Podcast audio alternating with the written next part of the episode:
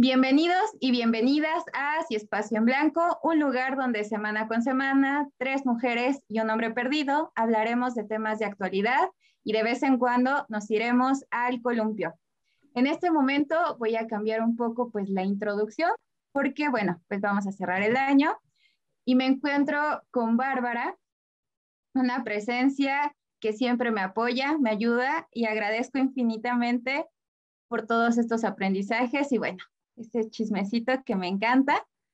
Gus, me encanta reconectar contigo siempre, aprender muchas cosas y, bueno, nuestro gusto por Harry Potter, sin duda. Y muchas, muchas otras cosas más. Vane no está físicamente, pero siempre estás. Entonces, híjole, también te agradezco mucho y te asocio mucho con el color morado. Feminismo. y pues deseo que este año se la pasen muy bien nos esperan muchas aventuras y con eso vamos a arrancar. Ya empezó el Guadalupe Reyes, entonces, pues nos vamos a ir centrando por ahí en ese tema. Eh, particularmente con el fin de año. Y pues me dio curiosidad, me puse a buscar en internet y me encontré que no nada más el 31 es fin de año, sino que en otras culturas y en, en varios países, pues recaen diferentes meses, fechas, acontecimientos, entonces pues empecé a divagar un poco, pero me gustaría entrar con esta pregunta. ¿Qué es lo que nos dice particularmente esta sociedad? ¿A qué se refiere justo con 31 de diciembre, fin de año? Pues, ¿Cuál es como la intención? Pues, pues creo que la intención sería como decir que ha pasado el sol, ha, pasado la Tierra alrededor del sol una vez y como si, como si la Tierra pasara por un portal, hay un nuevo tiempo donde cosas nuevas pueden pasar que no pudieron suceder en el tiempo anterior. Eso tal vez sería el año nuevo para la sociedad. ¿Tú, Barbs, qué opinas? Pues creo que está mucho esto de como ponerse metas, ¿no? Eh, como estos propósitos siempre son como un, un super tema. Esto que decía Gus de que es como un nuevo, una nueva oportunidad, eh, eh, justo con los propósitos, pues es lo que se pretende, ¿no? Que la mayoría, o casi siempre, y creo que hay un montón de chistes sobre eso, que nada más en enero estamos al 100 con los propósitos y ya luego se te olvidan. Pero pues sí, también creo, he escuchado por ahí que es este, que se hace como este recuento, ¿no? De esos según propósitos que te hiciste en enero, pues, bueno, más bien en diciembre, el 31, pues qué tantos cumpliste o no. Y entonces a veces es como de, este año sí, este año sí voy a hacer dieta, ¿no? Que casi siempre las dietas, el ejercicio, eh, son como de los más, como recurrentes, no sé, en cuanto a propósitos o metas para año nuevo. Y ahorita que los voy escuchando, que por una parte con lo que mencionas vos, como algo que viene de la naturaleza, ¿no? En este recorrido que eh, hace particularmente la Tierra, y pues, pero esto es algo muy ancestral, ¿no? Entonces me quedo pensando justamente qué tan necesario es para nosotros fijarnos una fecha o, o tener cierta, este, pues cierta lectura del tiempo, me acuerdo mucho cuando estuve trabajando en un albergue, albergue con los adultos mayores y una de las cosas que hacían mucha referencia era siempre tener un reloj y un calendario. Entonces, tener justamente la noción del tiempo, como de se abre un periodo y se cierra, en esto de fijarnos metas también. Entonces, me quedaba pensando justo como dentro de esta interpretación social que nosotros vamos adaptando desde el momento que nacemos, y creo que en el transcurso de la vida va cambiando un poco el sentido. Ahorita, por ejemplo, que eh, estamos como en otro modo, ¿no? La adultez, este, ya trabajando, seguir estudiando. ¿Qué tanto ha cambiado como esta concepción? Pues para mí un montón. O sea, porque justo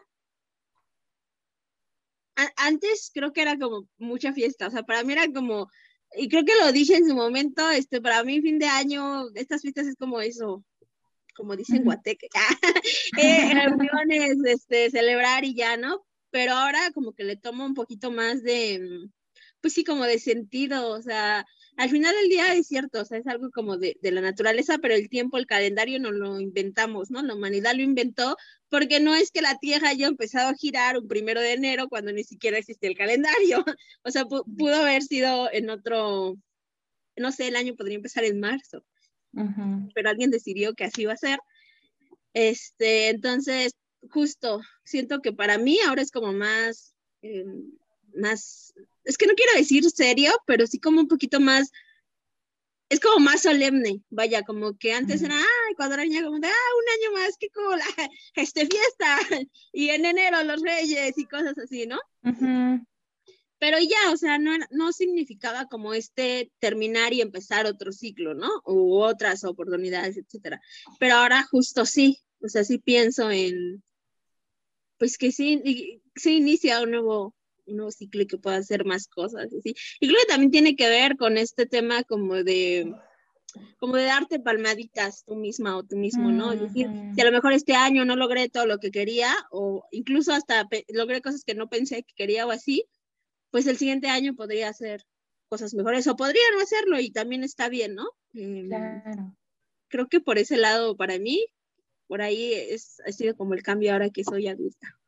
Y más adulta independiente. Sí, sí, sí, sí. sí. Fue este año que te volviste adultita independiente.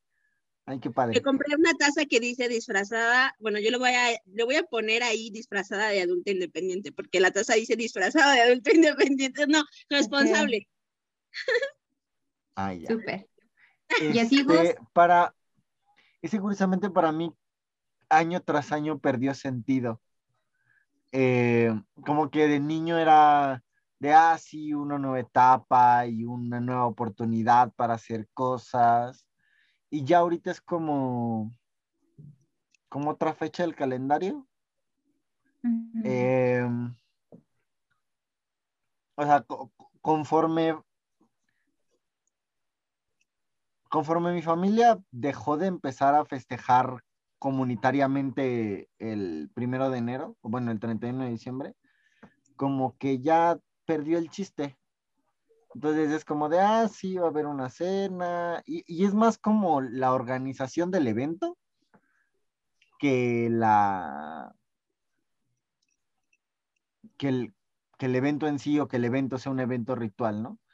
Eh, y ahorita con lo que decía esta esta Bárbara me, hacía recordar cuán sádicos somos luego con nosotros mismos para los propósitos de año nuevo. Voy a bajar de peso 50 kilos, este, mm. voy a empezar una dieta súper estricta o voy a, voy a hacer un cambio fundamental y de cuajo en mi vida. Y obviamente cuando al final del año no lo logramos, nos latigamos porque no lo logramos. Pero con una filosofía como más eh, solucionista, brevista de la, de, la terapia, digo, oye, ¿por qué no festejamos? O sea, está bien, ya el primer, el primer año, el primer día del año te dijiste que ibas a bajar 50 kilos. Pues sí, no bajaste los 50, pero güey, bajaste 5. o, lograste no subir más. Este, como reconocernos, más que poner como vara lo que nos propusimos, más bien festeja, tendría que ser festejar lo que sí logramos y a donde sí llegamos, porque si no, eternamente nos vamos a estar latillando a menos de que vivamos en el eterno privilegio y siempre podamos organizar nuestra vida para lograrlo, porque creo que muchas veces no lo logramos porque la vida no nos deja, porque la vida no nos alcanza, ¿no? O sea, por ejemplo, yo, yo juré que iba a subir 5 kilos de músculo pero se me ocurre estudiar un posgrado, entonces, ¿a qué horas?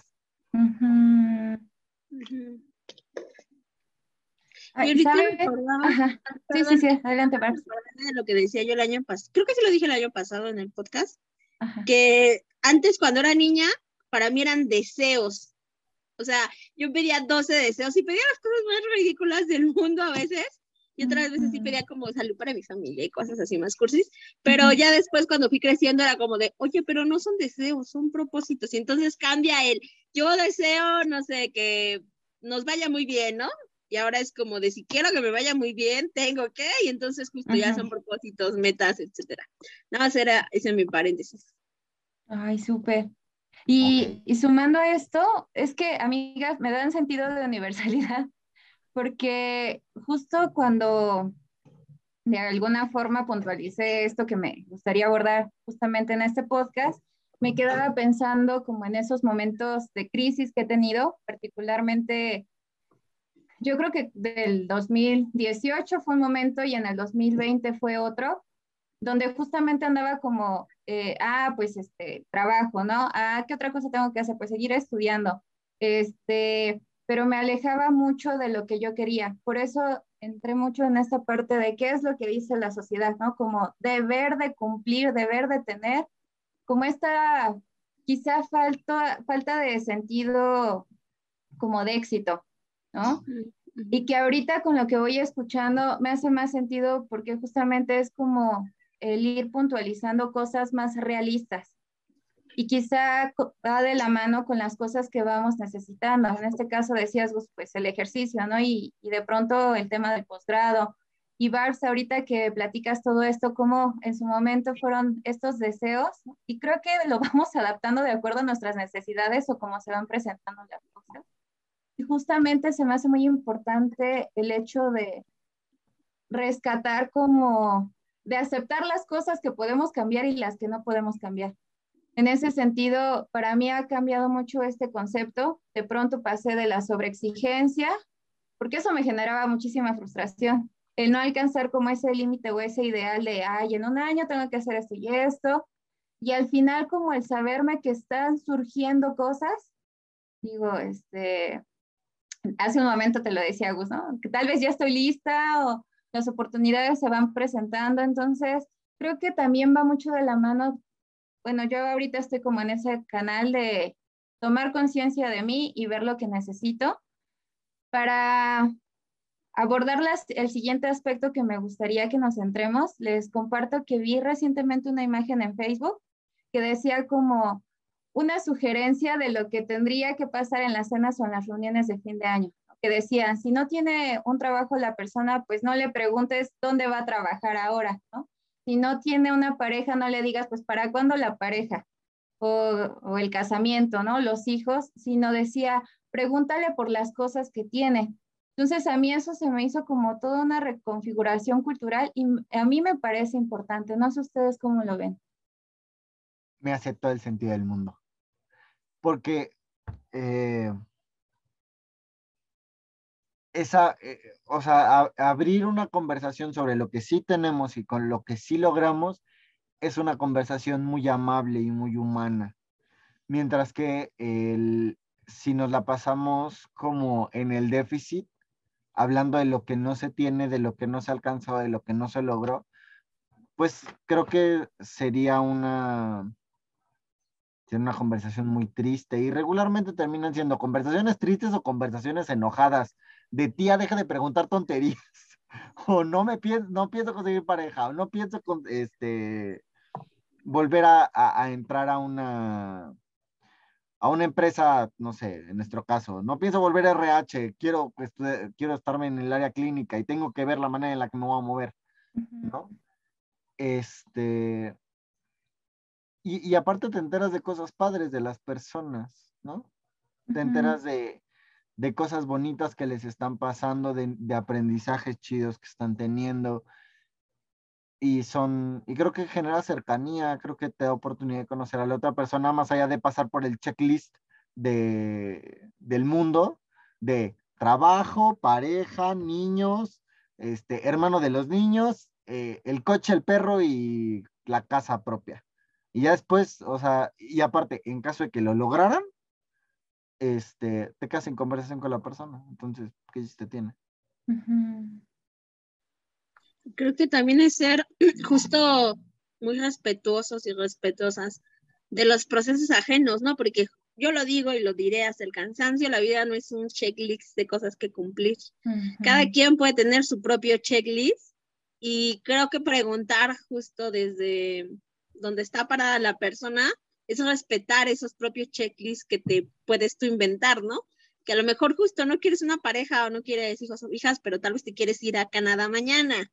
Y entonces podrías preguntar sobre eso, ¿no? Ay, me acuerdo que hace un año me contaste y cómo va y justo va más hacia, me interesa tu experiencia como persona más que los logros que estás teniendo, porque al final del día creo que todas estas conversaciones de ese estilo se vuelven un pretexto para conocer más a la persona, ¿no? Para acercarte más a esa persona y como decía Gus, pues tener relaciones más humanas, ¿no?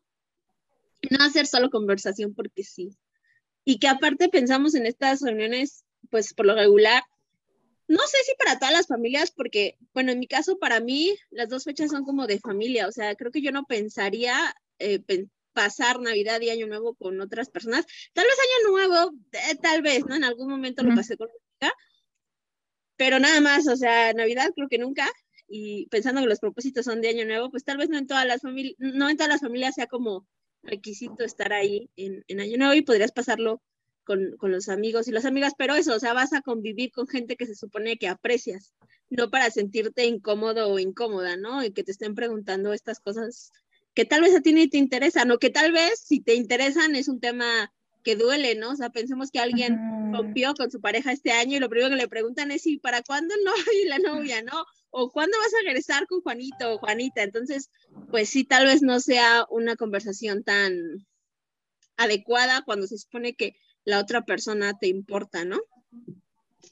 Claro. Sí, sí, sí, sí. sí, Yo me quedo pensando mucho en esto, en este sí, sí, sí que coincidimos, Gus, porque justo eh, ahorita sumándolo con lo de la pandemia, que estamos otra vez como reconectando y no se requiere como tener enfrente a la otra persona y, y, demás, creo que podemos llegar en ese sentido de diversas vías, ya lo hemos platicado en su momento, y justo se me hace muy importante el hecho de romper como con estas ideas que, bueno, en palabras más de psicología clínicas, romper con este tipo de creencias limitantes, donde justamente nos empiezan a despersonalizar y tener primero el descubrirte, ¿no? ¿Qué es lo que quieres, qué es lo que estás logrando y aceptarlo?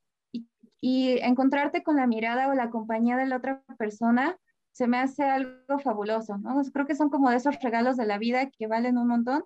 Entonces, qué bonito que en ese sentido andamos como en ese mismo canal. Y no sé si de pronto también dependa mucho como de la generación. Últimamente me he encontrado como con este tipo de contenidos eh, y ahorita, este, pues algo que nos llega mucho a la generación que dicen los millennials o la generación de cristal, como de, ay, este, se, les molesta todo, ¿no? Son muy sensibles o de todo se están quejando, pero creo que son cosas importantes de ver. ¿Ustedes qué opinan? Pues es que justo esta cuestión, ay, dale con justo, a ver, nuevo reto. Este, un shot, aprovechando si ven un shot para que digamos justo, justamente. Este, perdón, me lo que decía que eh, por el internet, ¿no? Las redes sociales, estos mensajes que a lo mejor Gus, que a lo mejor Frida o yo pensamos, los podemos subir a la red y se pueden viralizar rápidamente.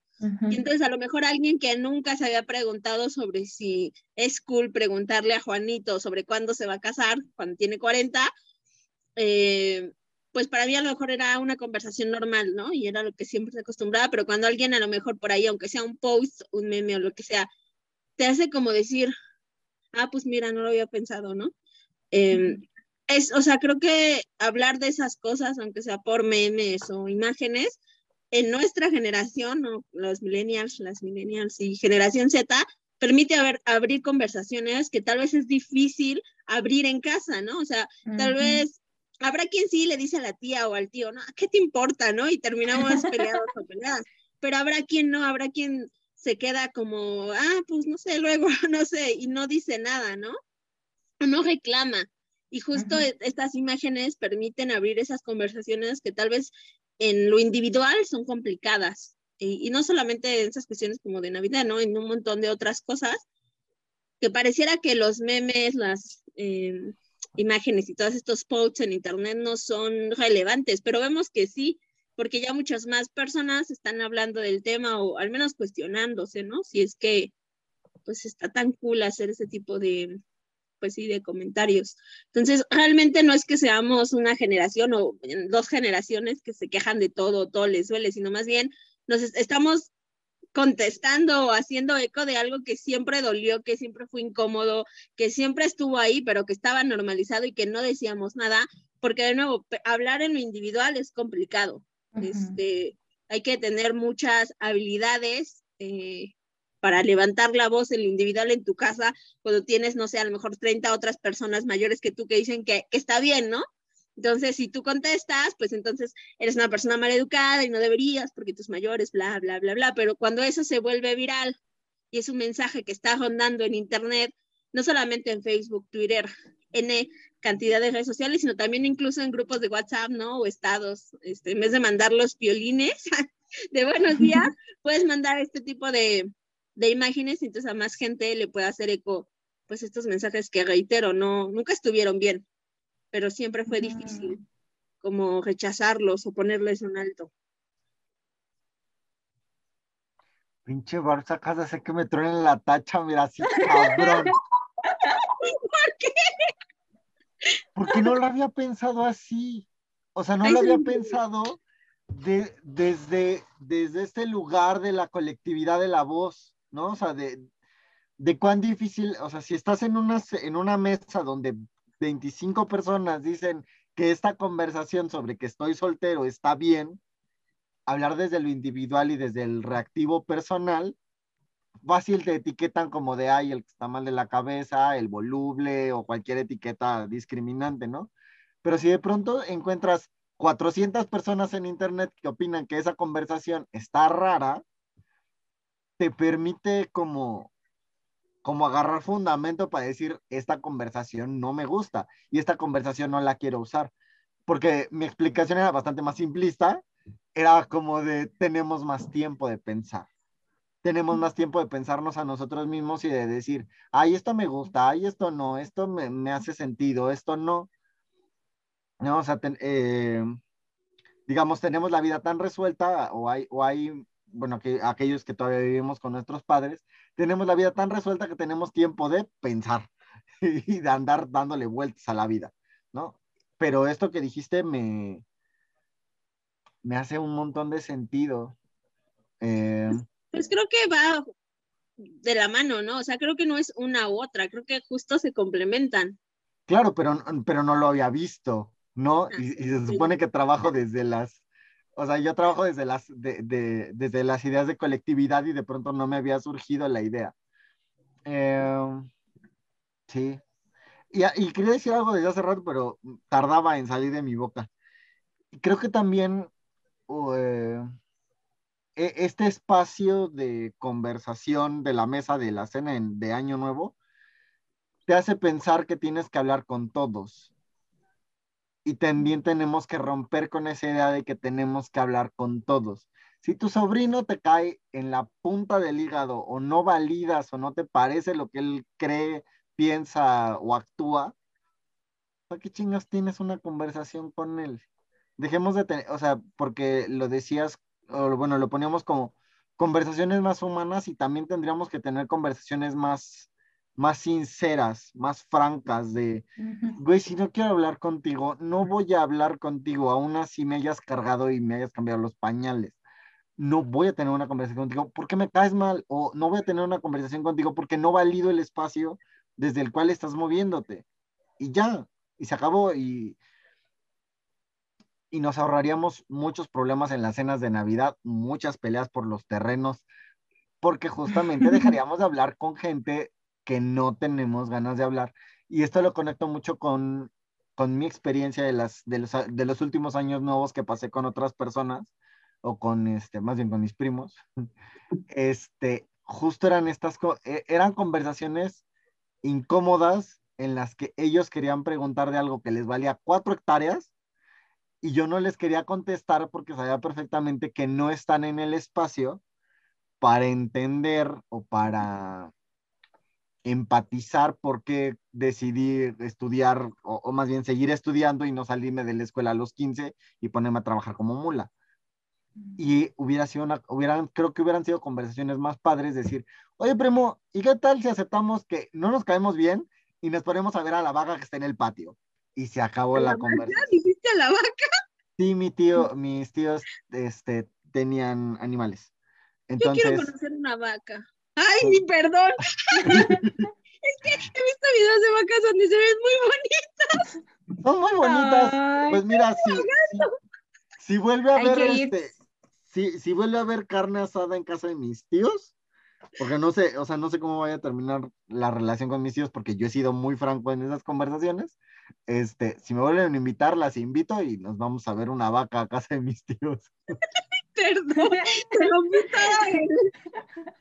el, ritmo que llevaba. No, es que básicamente iba terminando la idea, pero Ok. Súper, súper. Sí, ay, me encanta escucharlas. Sí, yo me quedo, tal vez no se me explotó la tacha, pero, pero sí siento como, ay, no soy la única que ha pasado por eso. Ya, si mi familia me ve, digo, hola a todos, mi familia paterna y materna. Este, es que ahorita me acordaba justamente en el tema de compartir la mesa con alguien que te ha violentado. Y no solamente en el tema sexual. Este, porque justamente son heridas y casi casi es como obligarte a la mesa, tener que convivir, quizá estar dentro de una fantasía y eso afecta mucho a las personas, sobre todo si pensamos como en este proceso donde estás recapitulando cómo te fue en el año, cuáles son tus proyectos y, y al vivir esa experiencia incómoda que afecta mucho la parte de la salud mental. Entonces, esto que estamos comentando el día de hoy, creo que hay muchas cosas nutritivas. Honestamente, me parece importante porque justo son de las cosas que no se llegan a hablar. Tanto como dices, Babs, este, a lo mejor el miedo al juicio, que te vayan a decir, eh, ya toda la, la manada de tíos, este, 60 o 70 años, que justamente tienen como ideas muy estructuradas. Nosotros también en su momento las vamos teniendo, pero creo que también es abrirle camino a las nuevas generaciones. Yo visualizo como a mis primitos o mis sobrinitos, ¿no? Y que se van dando cuenta y que hablan este, de la música y todo, ¿no? O se van expresando. Yo, digo, ¿yo cuándo? Justo hoy rompimos una piñata y ya ven que, este, eh, es que estoy recapitulando, ¿no? Al fin, toda la canción este, ah, es muy tonto, se parece a su papá, ¿no? Pero nunca había visto un niño bailando al ritmo de esa canción, entonces fue romper un esquema de burla, pero así bailando, disfrutando. Yo dije, wow, eres mi héroe. Oigan, va.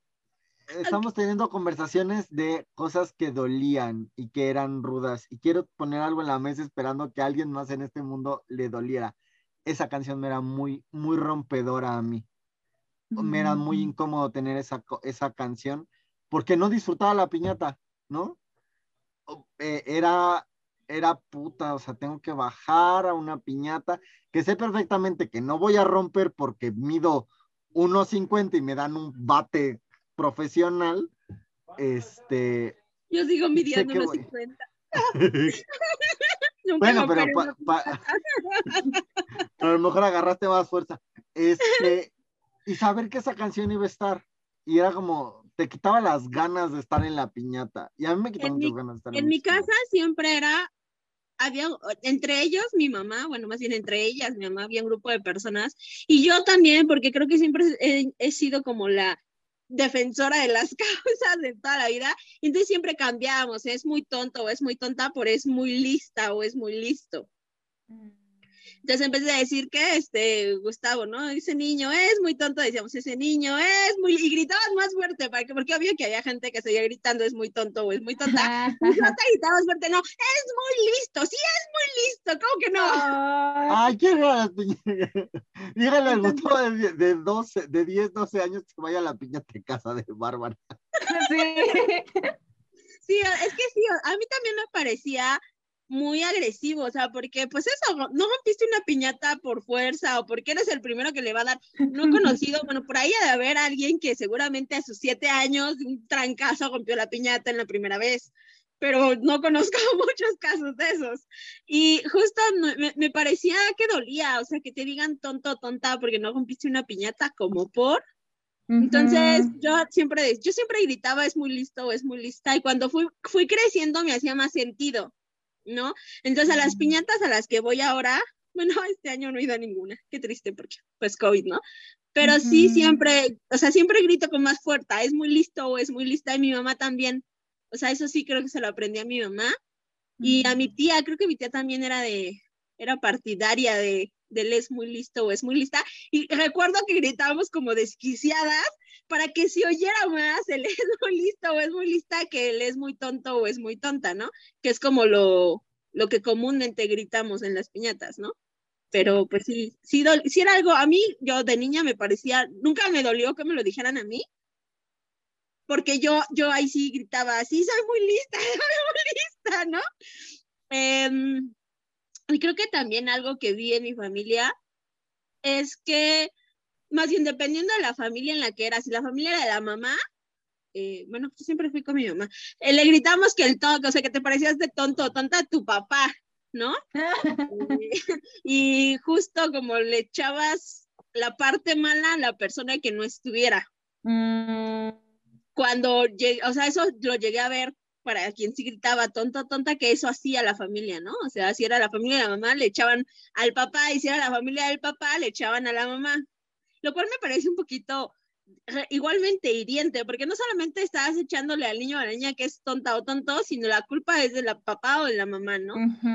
De nuevo me parece una, una una tontería, pero yo en eso sí echaba bronca. Sí, sí, es muy lista, es muy lista, sí, súper soy lista, aunque ni, ni, la, ni la alcanzaba porque, o sea, ahorita mido unos 50, imagínense cuando era. Ay, vas.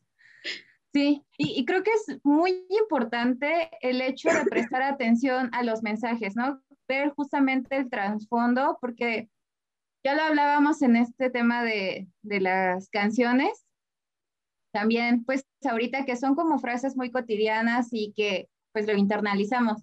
Entonces, eh, ahorita me acuerdo mucho algo que les digo a mis pacientes es, vamos a trabajar para que tengas un filtro más fuerte, que logres ver que separar lo externo de, de lo que tú eres, lo que sientes, lo que no quieres y demás. Entonces, como de estos mensajes cotidianos, digo, wow, o sea, si esto me hubieran enseñado en la primaria o en el preescolar, creo que hubiera sido muy, muy diferente. Pero bueno, amigas, ya vamos a ir cerrando este podcast y este, sé que nos podemos ir a muchos lados, podemos exprimir muchas, muchas cosas. ¿Tienen algo más que decir sobre este tema del fin de año?